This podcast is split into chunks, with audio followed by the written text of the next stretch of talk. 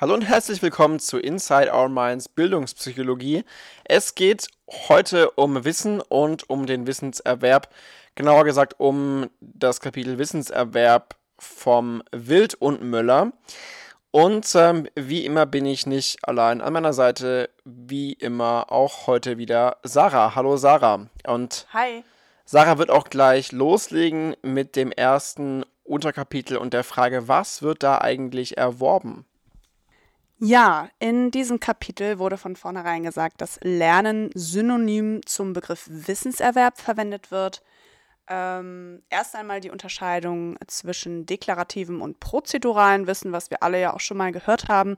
Das deklarative Wissen, das ist Wissen das, also Fakten und Zusammenhangswissen, konzeptuelles Wissen, tieferes Verständnis. Prozedurales Wissen, das ist eher Wissen wie, also Können. Ähm, Schulisches prozedurales Wissen ist zum Beispiel ähm, Matheaufgaben lösen, Schreiben einer Erörterung, ähm, aber nicht das Explizieren dessen, sondern das reine äh, Können, dies eben zu tun. Dann gibt es zum prozeduralen Wissen die ACT-Theorie von Anderson. Auch die ähm, sollten alle schon mal irgendwo gehört haben im Laufe des Studiums. Ähm, hierbei geht es um prozedurales Wissen in Form mentaler Wenn-Dann-Produktionsregeln, wobei der Wenn-Teil die Bedingung ist, der Dann-Teil die Aktivierung offener bzw. mentaler Aktion. Ähm, hierbei geht es um ein Produktionssystem mit der Nachbildung menschlichen Könnens, ähm, wobei prozedurales Wissen eben nicht verbalisierbar ist, wie eben schon erwähnt. Ähm, die Fertigkeit, Matheaufgaben zu lösen, sei eben prozedural. Verbale Beschreibung des Le Lösungsweges hingegen sei deklarativ. Dann haben wir das metakognitive Wissen, das ist sozusagen das Wissen über das eigene Wissen. Ähm, dieses wiederum lässt sich unterscheiden in deklarative und prozedurale Aspekte. Das deklarative Metawissen, das ist Wissen über Personenmerkmale, Aufgaben, ähm, Strategien. Das prozedurale Met Metawissen, das ist, bezieht sich auf das Planen des eigenen Vorgehens. Dabei wird das eigene Verständnis überwacht. Ähm, dann gibt es den Begriff des remedialen Regulierens, das heißt, wenn etwas noch nicht verstanden wurde. Genau, dann gab es den ähm, Begriff des Schemas, auch das ähm, haben alle zumindest in M5 wohl schon mal gehört. Ähm, darum geht es um Erfahrungen bestimmter wiederholter Situationen, die in abstrahierter Weise gespeichert werden. Das sind ähm, dann skelettartige Wissensstrukturen, die angereichert sind mit Spezifika aktueller Problemsituationen. Ähm, die, Einor die Einordnung eines Sachverhaltes in ein Schema erlaubt dann wiederum Verständnis und Erinnern desselben.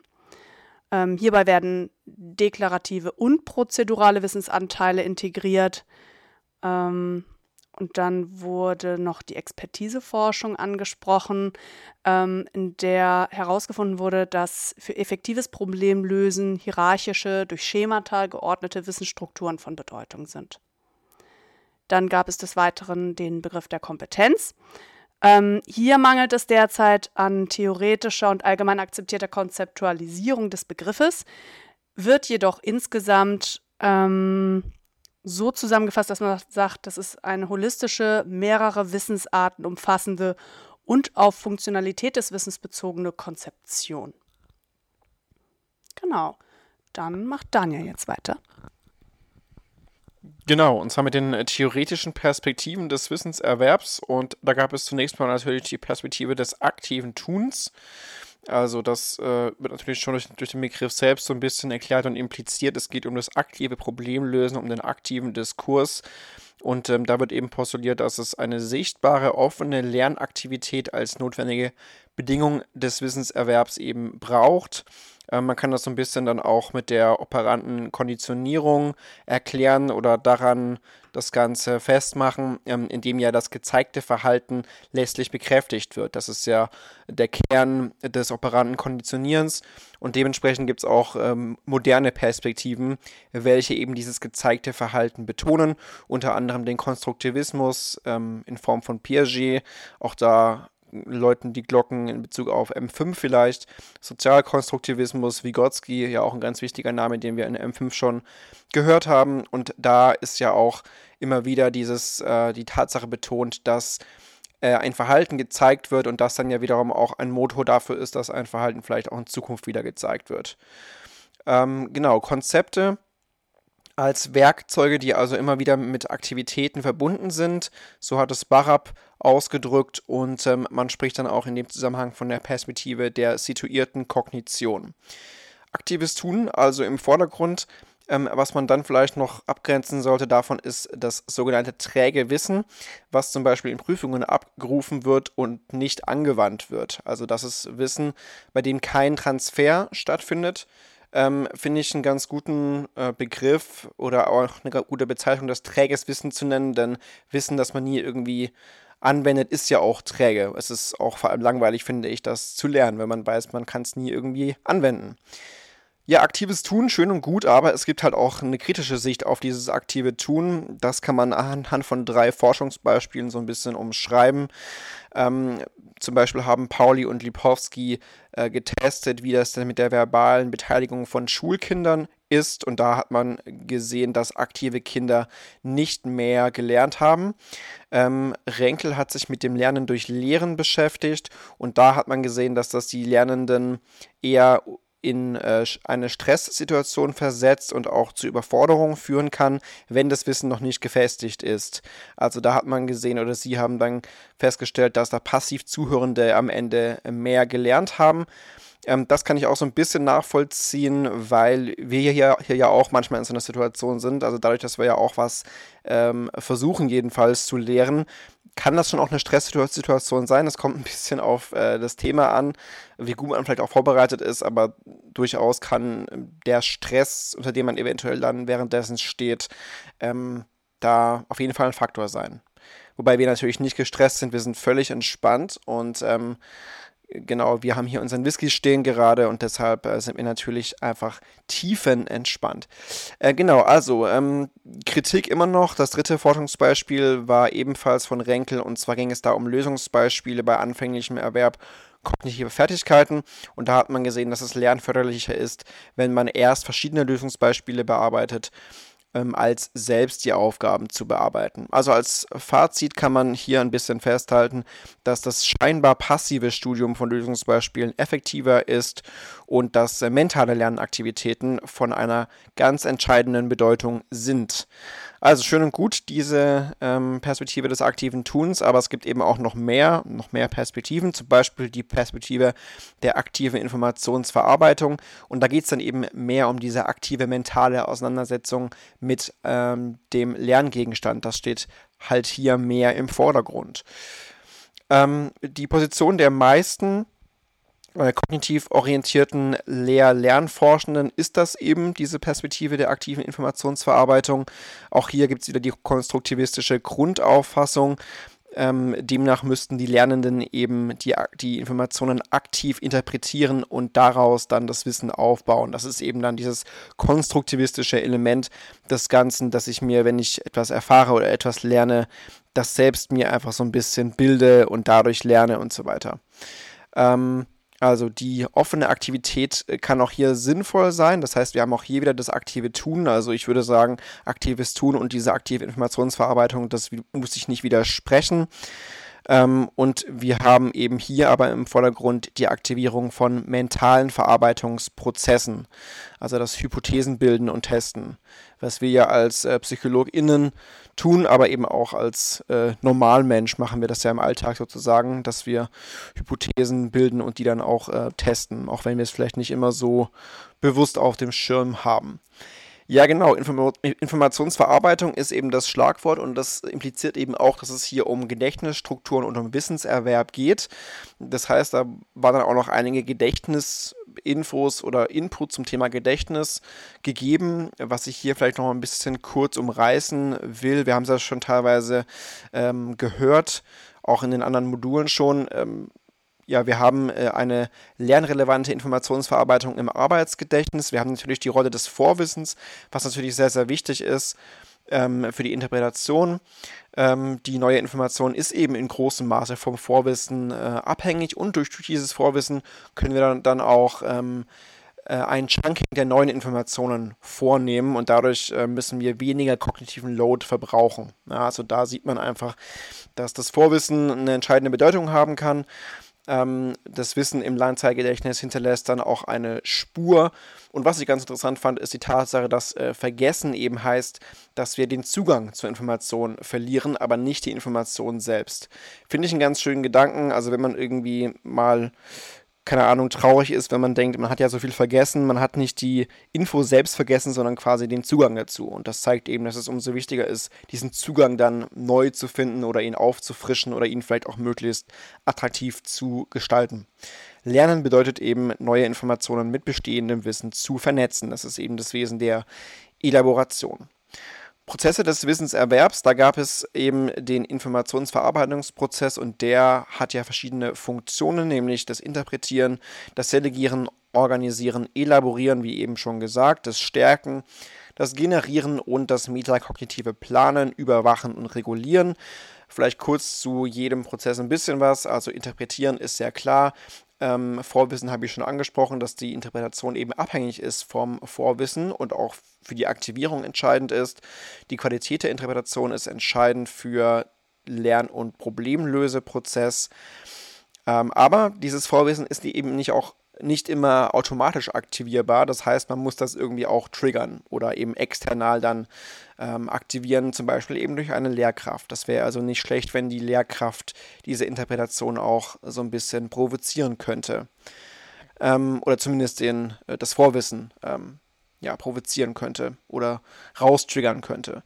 Selegieren, also ähm, die zentralen Argumente beachten, die wichtigsten auswählen organisieren, also Zusammenhänge zwischen einzelnen Infos bewusst machen, elaborieren, wie schon gesagt, Integration neuen Wissens, das Stärken, natürlich wichtig, also durch Wiederholung unter anderem, Abruftraining, aber auch das Generieren der Produktionsregeln. Ähm, Automatisierung ist hier auch ein wichtiger Begriff und dann eben am Ende das Generieren der neuen Informationen, erforschen, erkunden, ähm, auch Inferenzen ziehen natürlich und das die Konstruktion ähm, von abstrahierten Wissensstrukturen. Da sind wir dann auch wieder bei den Schemata, die wir ja gerade eben schon bei Sarah kurz gehört haben. Und dann eben ähm, die letzte Phase, das metakognitive Planen, Überwachen, Regulieren. Also natürlich die Überwachung der kognitiven Prozesse, dass man das eigene Lernen plant, dass man ähm, ja auch überwacht, hat man es denn verstanden, dass man auch Maßnahmen ergreift, ja, wenn man merkt, okay, das sind Verständnislücken, mag vielleicht so ein bisschen banal klingen, aber ich glaube, wenn wir alle in uns gehen, äh, wird uns auffallen, dass das schon wichtig ist, dass man auch ehrlich zu sich ist und merkt, okay, habe ich jetzt gerade überhaupt was gelernt, ähm, oder höre ich diesen Podcast vielleicht nur aus Gewohnheit und habe vielleicht gar nicht zugehört, während ich gerade mit dem Spülen beschäftigt bin oder mit was auch immer. So viel dazu und jetzt geht es mit der nächsten Perspektive weiter, nämlich mit der Perspektive der fokussierten Informationsverarbeitung. Ja, diese äh, dritte Perspektive baut auf der vorherigen Perspektive der aktiven Informationsverarbeitung auf und differenziert sie noch weiter. Ähm, das Postulat dieser Perspektive ist halt eine aktive Verarbeitung von Stoff und Materialien plus der Fokussierung auf zentrale Konzepte und Prinzipien als Kern. Ähm, hier wurden vier Beispiele genannt, warum eine Fokussierung eben eine so wichtige Rolle für den Lernerfolg spielt, mit drei Negativbeispielen, wo der Fokus fehlt und einem Positivbeispiel. Da hatten wir als erstes Negativbeispiel die Interaktivität, also die Möglichkeit, dass Lernende aktiv am PC Eingaben machen und die Lernumgebung eben dann darauf reagiert. Ähm, Genau, dafür gibt es Begründungen aus der Perspektive des aktiven Tuns ähm, und aus der Perspektive der aktiven Informationsverarbeitung, nämlich dass Interaktivität die kognitive Aktivität fördere. Empirisch hat sich jedoch gezeigt, dass Interaktivität oft den Lernerfolg nicht fördert, weil das Wissen wie, also die prozedurale Komponente, dadurch negativ beeinflusst wurde. Dann haben wir das zweite Negativbeispiel, die fehlpriorisierten Konzepte. Das heißt, wenn, bestimmte, wenn bestimmten Aspekten des Lernstoffes eine viel höhere Bedeutung zugewiesen wird, als eben angemessen ist. Ähm, da gab es diese Jeansfabrik-Studie, die ihr dann auch nochmal nachlesen könnt im Wild und Müller auf Seite 12.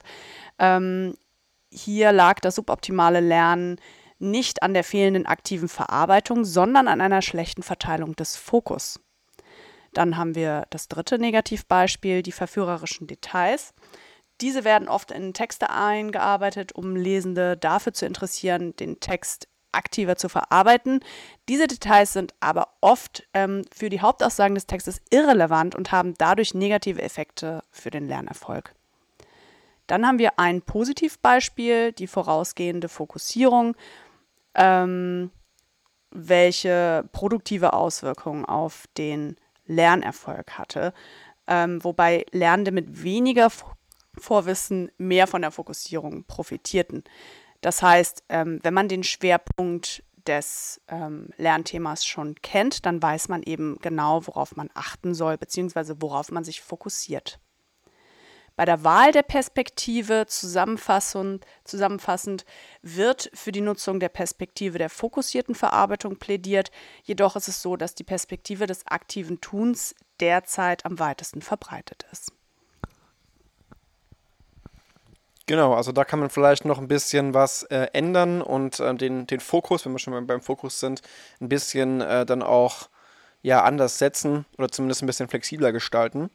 Äh, wichtige Lernform wäre das nächste Unterthema ähm, und zwar zum einen mal das Lernen aus Text oder aus dem Text.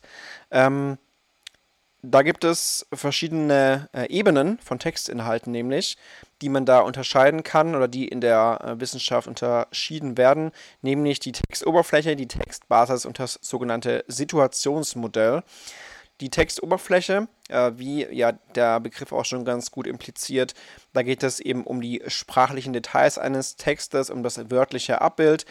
Das ist, wie man sich vorstellen kann, meistens nicht das Lernziel, also jedenfalls nicht, wenn es um das Verstehen geht, sondern eher darum, wenn es um das Auswendiglernen eines Textes geht. Ähm, ist schon lange her, dass ich mal was auswendig lernen musste oder zumindest das getan habe. Das war dann eher so in Grundschule irgendein Gedicht oder sowas. Und da hat man dann ja wirklich versucht, so die Oberfläche zu lernen, sich vielleicht darauf zu fokussieren, wie ein Wort klingt oder so. Ähm, das meint man jedenfalls mit der Oberfläche. Ein bisschen weiter geht es dann bei der sogenannten Textbasis. Da geht es nämlich schon um die gegebenen Textaussagen, also diejenigen Aussagen, die bei ähm, die bei einem ersten Lesen erfasst werden sollen. Ähm, dann auch um die sogenannten Propositionen, die wir, glaube ich, schon aus 3b oder ich glaube 3a viel mehr kennen. Ähm, also von der Textoberfläche unabhängig zu denkende Aussagen, die dann auch in Netzwerken organisiert sein können. Da haben wir also wieder das Lesen als eine aktiv konstruktive Tätigkeit. Und ähm, ja, dann haben wir auch den Begriff der globalen Kohärenzbildung, also dass man versucht, ähm, einzelne Textaussagen sinnvoll zu organisieren, ähm, also einen roten Faden der Argumentation, was natürlich nicht immer gelingt. Und es gibt dann in solchen Texten auch äh, Makropropositionen, also das ist dann quasi so der Kern von den Textabschnitten. Und ähm, ja, man kann diese Proposition, Propositionen dann auch verdichten, indem man zum Beispiel unwichtige Detail, Details eben auslässt, indem man verallgemeinert auf ein höheres Abstraktionsniveau und indem man zum Beispiel auch eine neue Proposition äh, konstruiert ähm, für eine Kette von Propositionen. Also indem man zum Beispiel versucht, einen Überbegriff zu finden. Das sind ja auch so Taktiken, die man auch in der Schule teilweise äh, ja, machen musste. Oder das war dann ja auch oft die Aufgabe von wegen, pass, fa, ähm, fasst mal die Textabschnitte zusammen, findet mal Überbegriffe für die einzelnen Passagen und so weiter. Ähm, ja, das alles betrifft eben die Textbasis. Ähm, ein gutes Textverständnis geht aber eben natürlich über diese Propositionen hinaus und äh, da ist auch wieder das Vorwissen von entscheidender Bedeutung, denn man muss da ja integrieren und das Vorwiss Vorwissen dafür eben auch nutzen. Ähm, ja, das also zur Textbasis. Als nächstes das Situationsmodell. Da geht es eben um ein tiefes Verständnis oder Verstehen des Textes und um Implikationen. Also auch hier dann das Vorwissen wieder entscheidend, aber halt auch substanziell mit dem Vorwissen verknüpft. Ähm, eine reichhaltige Repräsentation eines Textes. Und ähm, das Deep Learning ist eben erst dann möglich, wenn ein solches Situationsmodell aufgebaut wurde. Und das erlaubt es dann eben auch, Textinformationen für Inferenzen in neuen Kontexten zu nutzen, um auch Probleme zu lösen. Also das kann man dann ja auch insofern messen, indem man schaut, ähm, ob man gültige von ungültigen Schlüssen zum Beispiel unterscheiden kann. Und wenn man dann ein solches Situationsmodell mal hat, dann ist die Vergessensrate auch gering, was ja auch irgendwie logisch ist. Also je elaborierter irgendetwas ist, je abstrakter, sage ich mal, irgendwas ist, desto ähm, ja, unanfälliger, sage ich mal, ist es ja dann auch für das Vergessen. Also so eine Oberfläche kann ich dann schon auch mal schnell vergessen, aber wenn ich so ein gutes Situationsmodell habe, dann ist das schon relativ gesichert. Ähm, ja, natürlich gibt es aber auch wieder Faktoren, die das weiterhin beeinflussen können, äh, wie gut ich so einen Text lernen kann, also die Beeinflussung, Beeinflussung der Qualität des Textlernens. Ähm, da geht es natürlich um verschiedene Faktoren wie um die Textqualität, wieder um das Vorwissen natürlich auch, aber auch um die mentalen Aktivitäten des Lernenden. Also bin ich gerade irgendwie fit, denke ich an irgendwas anderes, äh, wie ist der Text aufgebaut und so weiter. Da gibt es relevante Textmerkmale, die dann auch ähm, in der Wissenschaft postuliert wurden, zum Beispiel die Länge des Textes klar, die Einfachheit, aber auch ob zum Beispiel zentrale Begriffe hervorgehoben wurden, die semantische Kohärenz und solche Faktoren eben. Ähm, Lernende mit wenig Vorwissen profitieren von kohärenten Texten, Lernende mit Vorwissen lernen mehr aus, in Anführungszeichen, suboptimalen Texten. Ähm, denn da wird mehr Vorwissen zur Verarbeitung aktiv benötigt. Was ja irgendwie auch logisch ist, also wenn ich irgendwie schon viel weiß, ähm, lerne ich quasi mehr, wenn ich so ein bisschen die Challenge quasi habe. Also wenn ich ein bisschen mehr denken muss, sage ich mal. Wenn ich natürlich wenig Vorwissen habe, brauche ich möglichst viele Informationen. Ja, da bringt mir so ein Lückentext zum Beispiel auch wenig. Das inhaltliche Vorwissen ähm, hat natürlich auch einen positiven Einfluss auf das Textlernen. Also Vorwissen ist ja die ganze Zeit schon das Thema und auch die positiven Aspekte des Vorwissens. Ähm, natürlich nur soweit, bis auch keine neuen Informationen mehr entnommen werden können. Das ermöglicht dann auch erst einen hochwertigen Lernstrategieeinsatz und äh, ich kann Concept Maps erstellen und so weiter. Man kann sich Textteile ähm, erklären und auch zum Beispiel Fragen formulieren, die dann auf die Kernaussagen abzielen. Und es gibt noch die multiplen Texte, also das Lesen vieler verschiedener Texte, die dann äh, auch miteinander in Bezug gesetzt werden können, integriert werden können. Aber diese Integration hängt dann eben auch von verschiedenen Faktoren ab, zum Beispiel davon, wie viele Texte es denn sind, ähm, was denn das Alter des Lernenden ähm, ist. Also natürlich klar, wenn ich jetzt fünf bin, lerne ich anders als mit 25. Ähm, die inhaltliche Überlappung der Texte ist natürlich entscheidend, aber auch ähm, ja, die übergeordnete Aufgabe, die ich denn habe für das Lesen. So viel also zu den multiplen Texten bzw. zu den wichtigen Lernformen Lernen aus Text. Jetzt gibt es aber natürlich auch noch zum Beispiel Beispiele und Modelle. Genau, da haben wir einmal als erstes das Lernen aus Lösungsbeispielen, welches eine sehr effektive und effiziente Lernart beim anfänglichen Erwerb kognitiver Fähigkeiten ist. Hier ganz kurz zur Differenzierung der beiden Begriffe effektiv und effizient. Effektiv heißt zielbezogen und effizient bezieht sich auf Ressourcen, ist also ressourcenschonend. Ähm, genau, das Lernen von Modellen bzw. beispielbasierte Lernen ähm, da geht es um die Bearbeitung mehrerer Beispiele zur Entwicklung von Verständnis vor dem verstehensorientierten selbstständigen Bearbeiten von Aufgaben. Ähm, erklärt wird die Effekt Effektivität dieser Art und Weise dadurch, dass ähm, Lernende eben erst dann Aufgaben selbst bearbeiten, wenn sie grundlegend ein Verständnis entwickelt haben für die basalen Prinzipien und ja, das soweit gefestigt ist. Mm, wenn diese grundlegenden Prinzipien verstanden sind, äh, nicht verstanden sind, dann findet eben nur eine oberflächliche Bearbeitung der Aufgabe statt. Das heißt, dass man in der Tiefe gar nicht so richtig weiß, was man da tut, einfach nur versucht, sie zu lösen. Ähm, gerade bei, ähm, bei Mathe ist es ja so, wenn man das ein bisschen länger vorgearbeitet bekommt und ganz oft sieht, wie die richtige Lösung ist, dann versteht man eher das Konstrukt dahinter, als wenn man von vornherein versucht, die Aufgabe selbst zu lösen, aber noch gar nicht so richtig die Fähigkeit dazu hat. Das heißt dann, dass sozusagen der kognitive Load eben auch erhöht ist, weil man auf der einen Seite gucken muss, ähm, dass man nichts vergisst, dass man irgendwie die Struktur erfasst und die Aufgabe bearbeitet. Deswegen sollte man sich zuallererst das eben angucken, wie jemand, der das schon kann, das vorarbeitet. Ähm, genau. Dazu dann auch der Split Attention Effekt. Ähm, wenn Lernbeispiele grafische und textuelle Infos äh, beinhalten, die schwer zuzuordnen sind, dann erhöht sich auch wiederum der kognitive Load. Hier wäre eine Lösungsmöglichkeit, verschiedene Informationsarten über verschiedene Modi darzubieten, zum Beispiel ähm, die Grafik visuell und den Text akustisch ähm, oder eben so ein integriertes Format zu wählen. Das heißt, dass die Beschriftung in die Grafik integriert ist oder eben sehr nah dabei ist, sodass man nicht noch Aufwand betreiben muss, die Beschriftung dieser Grafik zu suchen. Dann gibt es sogenannte Prompts, das ähm, sind Leitfragen oder Aufforderungen zum Verstehen der Beispiele ähm, und zur produktiven Nutzung des Arbeitsgedächtnisses. Ähm, die Effektivität dieser Lernart bezieht sich nur auf den anfänglichen Erwerb kognitiver Fähigkeiten. Sobald es um die Automatisierung geht, ähm, ist es wichtig, die Aufgaben selbstständig zu lösen. Ähm, hier wurde von Renkel und Atkinson ein Vorgehen für den fließenden Übergang postuliert. Und zwar schlagen sie vor, ähm, graduell Lücken in Beispielen zu erhöhen, bis Lernende am Ende die Aufgaben dann komplett selbstständig lösen können. Dies muss aber unbedingt an den individuellen Lernfortschritt der Lernenden angepasst sein. Dann hatten wir hier also eine kleine Box zu Selbsterklärung von Chi et al. Ich hoffe, es wird Chi ausgesprochen. Ähm, von 1989, beziehungsweise den prinzipienbasierten Erklärungen.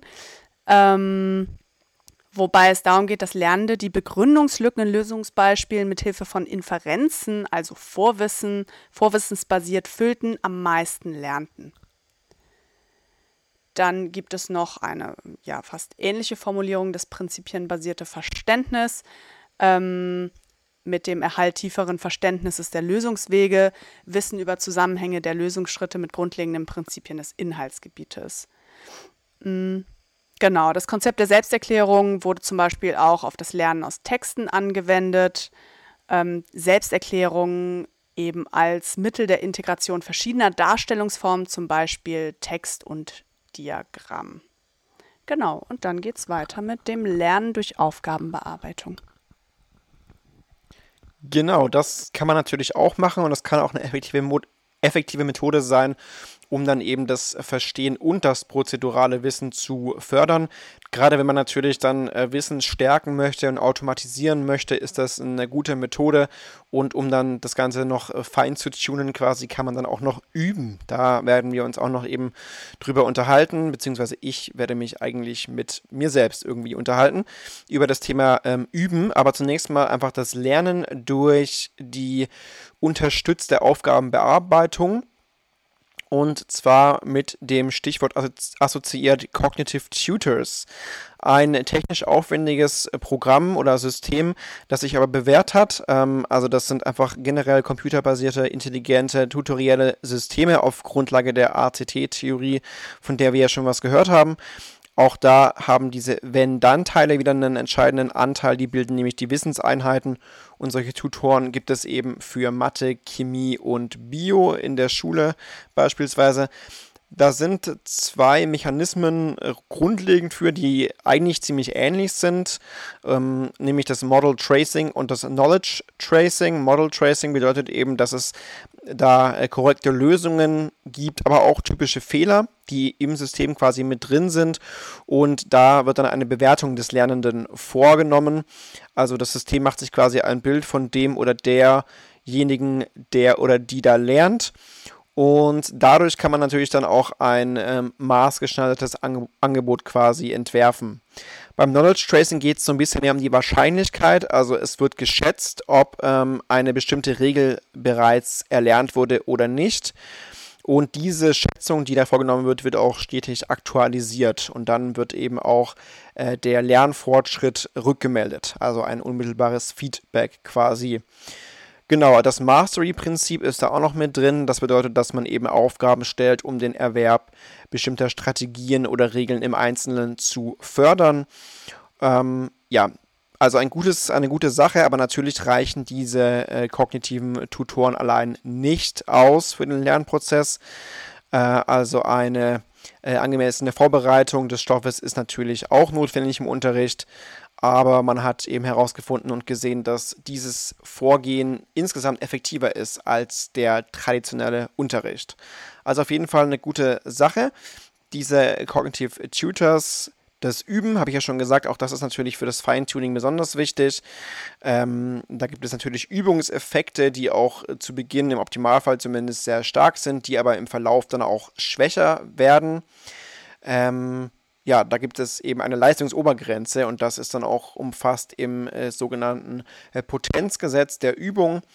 Ähm, man kann durch äh, solche, ähm, ja, durch solche äh, Übungseffekte dann auch die individuellen Lernzuwächse ganz gut sehen. Aber natürlich, und das kennen wir, glaube ich, alle, gibt es auch Leistungsplateaus, also natürlich mal so Phasen, wo es irgendwie nicht so gut läuft und die müssen dann über, überwunden werden. Ähm, ja, also es, es geht natürlich nicht immer nur bergauf bei so einem Lernen, bei so einer Lernkurve, sondern es gibt auch mal irgendwelche Phasen, in denen es nicht so gut läuft. Ich glaube, wichtig ist einfach nur die Tatsache, dass man natürlich weiß, dass solche Übungseffekte zu Beginn sehr stark sind und dann geht es ja ähm, nur noch um Kleinigkeiten, sage ich mal. Also man lernt dann logischerweise nicht mehr so viel, wenn man ja im besten Fall schon recht viel weiß. Ähm, effektive Übung bedeutet ähm, das äh, Überlernen, die verteilte Übung, Übung im Kontext des Ganzen und die reflektierte Übung. Also das sind alles Arten zu üben quasi, ähm, denen wir uns jetzt äh, zuwenden wollen und werden. Das Überlernen bedeutet eben, wie ja auch hier schon der Begriff impliziert, über das Ziel hinaus lernen. Ähm, allerdings ist es so, dass das zu lange Üben dann irgendwann auch keine substanziellen Effekte mehr hat. Also es ist mal ganz gut, irgendwie sich auszupowern und auch viel zu machen, vielleicht auch mal ja, einen Lerntag einzulegen, wo man mehrere Stunden lernt, aber irgendwann ist dann halt hier auch mal Schicht im Schacht. Verteilte Übung könnte noch eine Methode sein, indem man nämlich größere Zeitblöcke ähm, ähm, ja, benutzt oder kleinere, häufigere Lerneinheiten. Ähm, das ist die Frage in dem Zusammenhang. Ah, die Antwort ist, dass ähm, das verteilte, kleinteiligere Üben effektiver ist.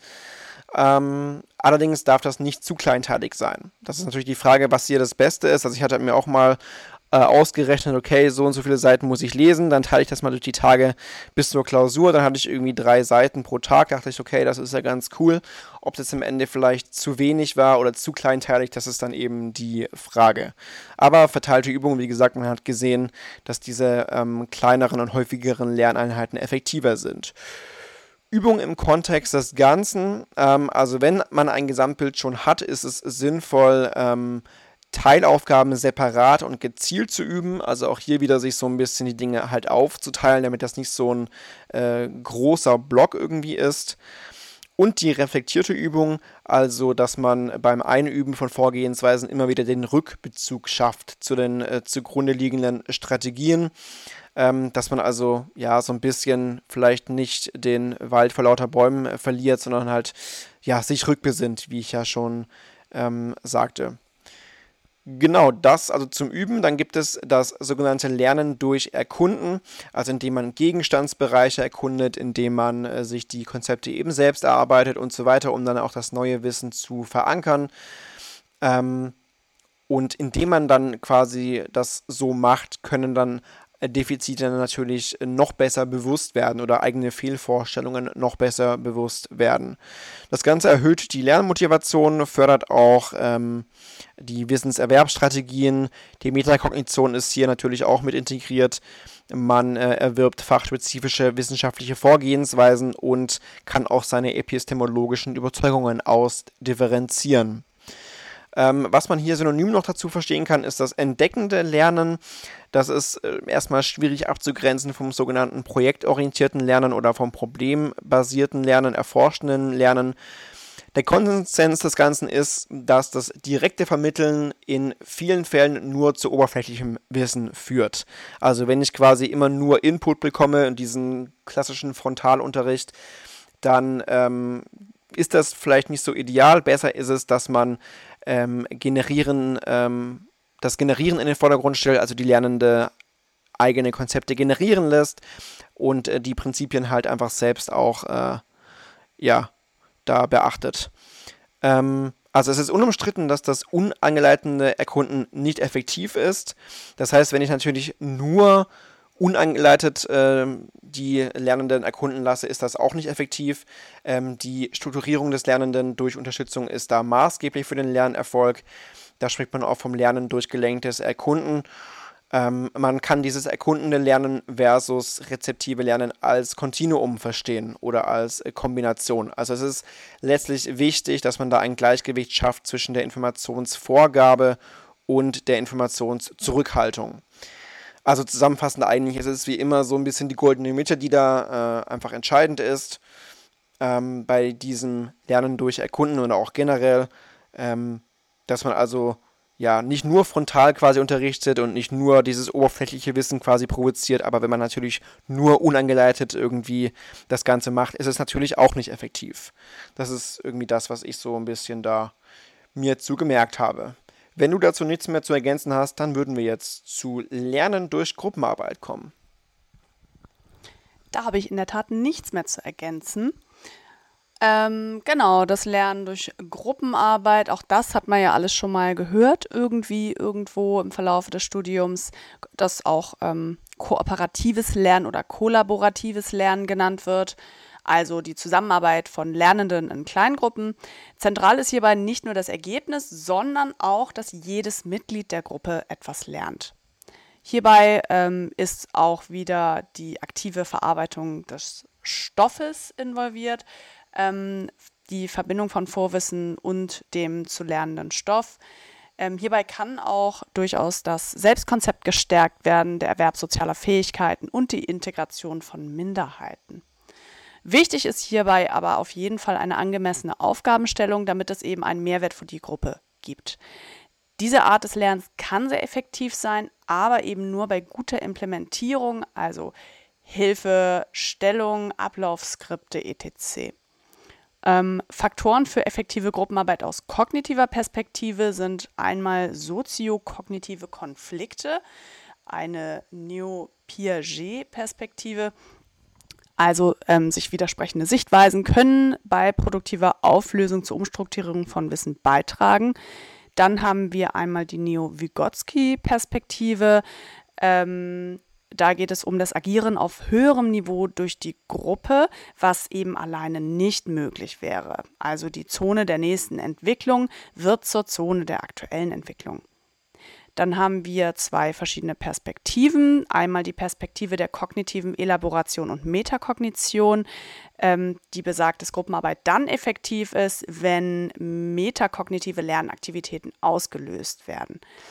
Das heißt, dass man in, innerhalb der eigenen Gruppe die eigene Sichtweise expliziert bzw. rechtfertigt, gegenseitiges Erklären, Wissensorganisation und die Integration nicht verbundener Wissensbestandteile innerhalb der Gruppenarbeit. Als zweite Perspektive haben wir die Perspektive des argumentativen Diskurses mit der Suche nach Evidenz und Gegenevidenz der relevanten Argumente in Bezug auf die Gruppenarbeit. Ähm, genau, da kann man hinsichtlich der Evidenz gewichten und dann gegebenenfalls die eigene Sichtweise anpassen. Hierbei werden Argumentationsfertigkeiten gut vermittelt. Diese Perspektiven, die ich eben aufgeführt habe, widersprechen sich insgesamt nicht. Ja, und das war es auch schon zu diesem Kapitel. Genau, dem ist nichts hinzuzufügen. Ich würde sagen, ähm, vielen Dank, Sarah, für die Mithilfe. Vielen Dank euch fürs Zuhören und dann hören wir uns bei der nächsten Folge wieder. Ciao. Tschüss.